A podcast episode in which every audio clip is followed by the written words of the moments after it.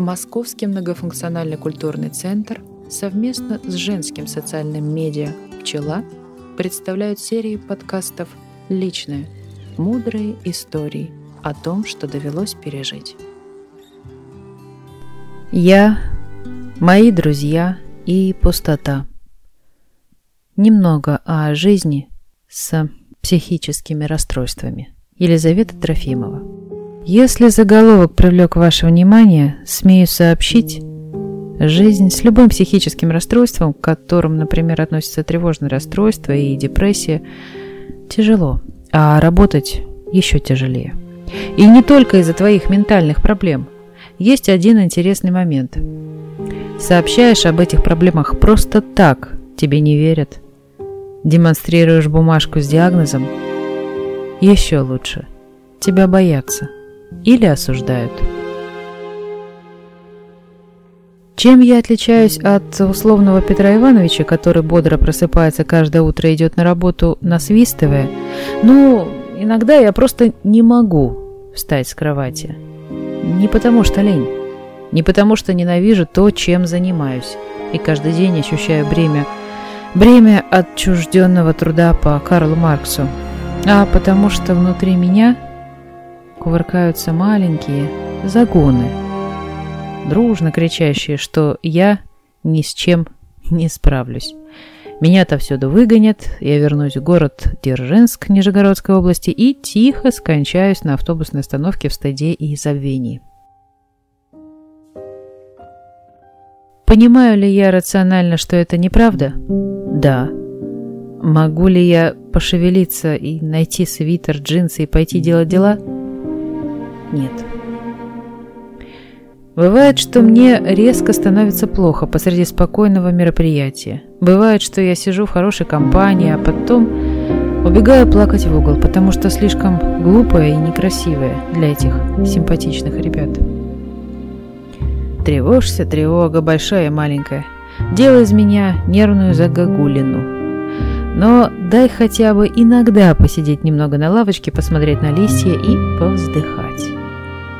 Ведь на самом деле жить охота всегда, даже когда неохота.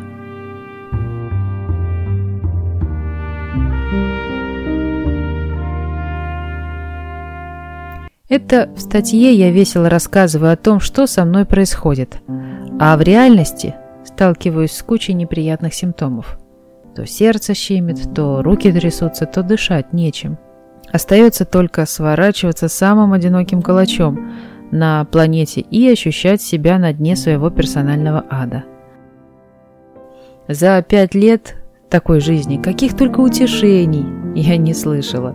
Не плачь, займись спортом, а кому-то гораздо хуже, чем тебе. Это у вас все поколение такое неблагодарное. А еще прилетают обвинения в лени, подозрения «ты сама себе все надумала» и ценные замечания, что вообще-то многие так живут, ничего, нормально. Это ты тут чересчур нежная. Самое грустное, что со временем начинаешь верить тому, что тебе говорят – и в очередной раз, проваливаясь в тревогу, даешь себе дополнительный подзатыльник за плохое самочувствие. Мол, возьми себя в руки, дочь самурая, у тебя есть руки и ноги, а ты бесконечно страдаешь.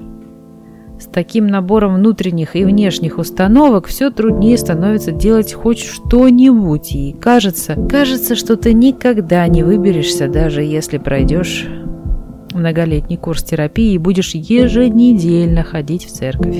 И вдруг невероятное.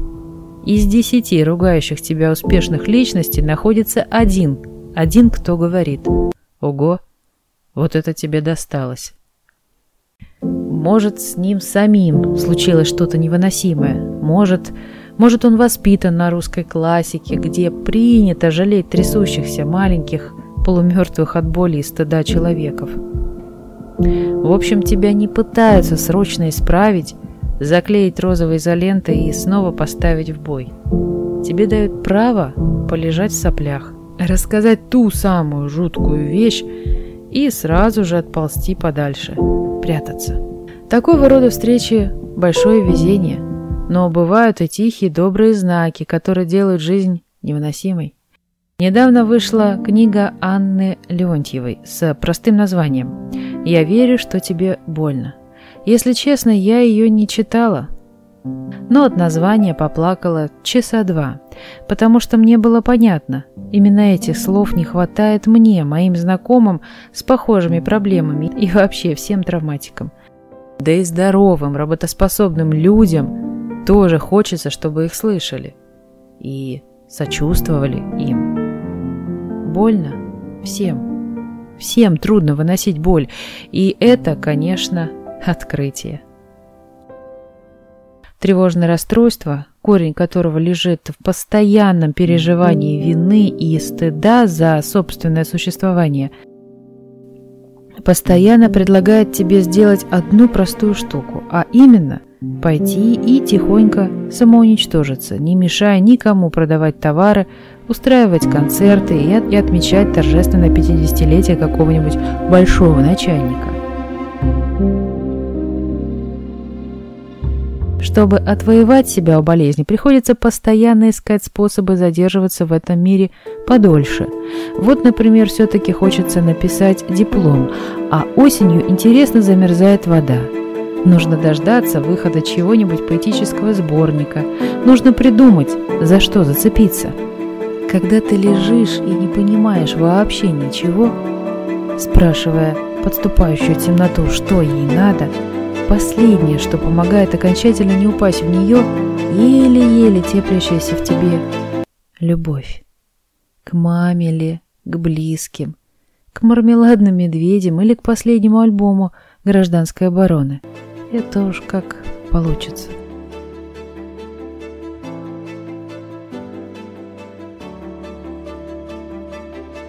давай мы сегодня тебя убьем», предлагает тебе исковерканное сознание.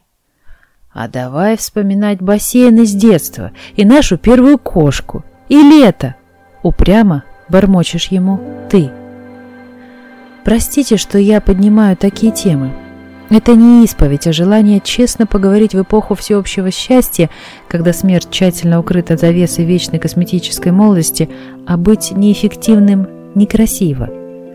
С недавних пор я стала чаще делиться своими переживаниями с людьми, которым доверяю, и узнала, что многие из них хотели бы хотели бы иметь возможность обсуждать нечто подобное хотя бы в близком кругу.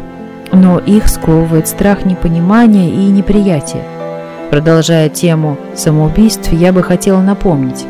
Напомнить, что заикнувшийся об этом человек часто сталкивается с резким осуждением – Поэтому что? Вот именно. Человек молчит. А спустя год совершает то, что задумал.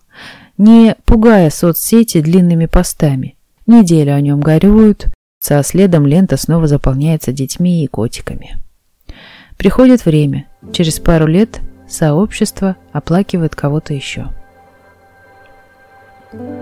Прошу, если ваш знакомый ну или незнакомый, вдруг начал писать что-то пугающее. Не корите его, не предлагайте посочувствовать детям в Африке, а спросите, не нужно ли ему чем-то помочь.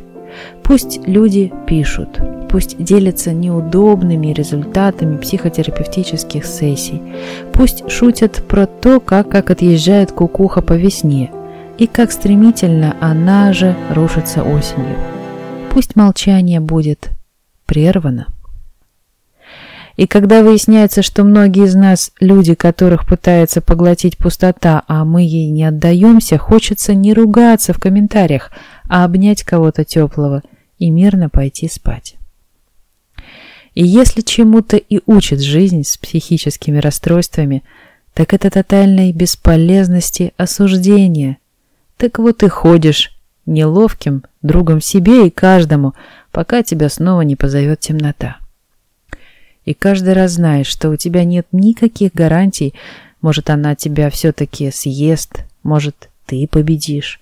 В любом случае, остается снова цепляться за молодые бабушкины фотографии, смешные видео в интернете, многотомные собрания сочинений любимого автора и за простые слова «Я верю», что тебе больно. Текст для вас читала Анна Фитан.